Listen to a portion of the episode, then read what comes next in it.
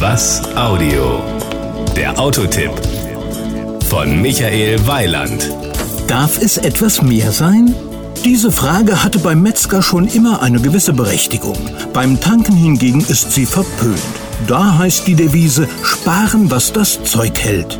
Dass man auch mit einem großen Auto wie dem Opel Insignia mit 160 PS CDTI-Motor super sparsam unterwegs sein kann, haben wir bewiesen.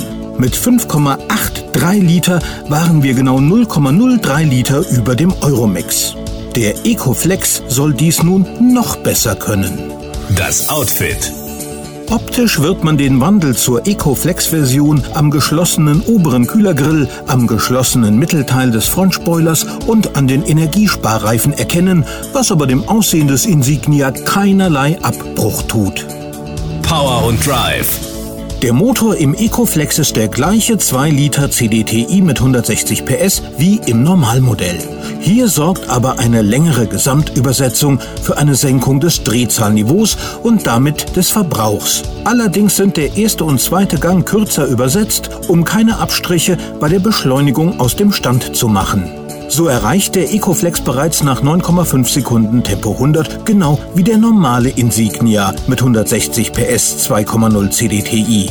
Und die Spitze von 221 km/h spricht auch für sich. Das Ergebnis sind dann 5,2 Liter auf 100 Kilometer im Euromix. Zusammen mit den aerodynamischen und einigen anderen Tricks wird so der super günstige Verbrauch erzielt. Die Kosten.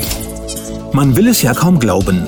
Als Ecoflex ist der Insignia 2,0 CDTI mit 160 PS für 27.500 Euro günstiger zu haben als in der konventionellen Version.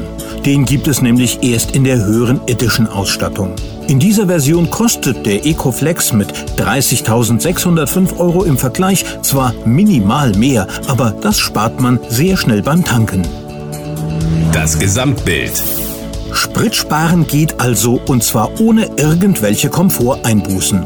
Zumindest habe ich bei den ersten Testfahrten mit dem Insignia Ecoflex keine bemerkt. Und das wird sich bei dem üblichen 14-Tage-Test sicher auch nicht ändern. Wobei ich da den Ehrgeiz habe, unter den Euromix zu kommen. Und sei es auch nur einen Bruchteil. Das war ein Autotipp von Michael Weiland. Mehr zu diesem und anderen Themen gibt's auf was-audio.de.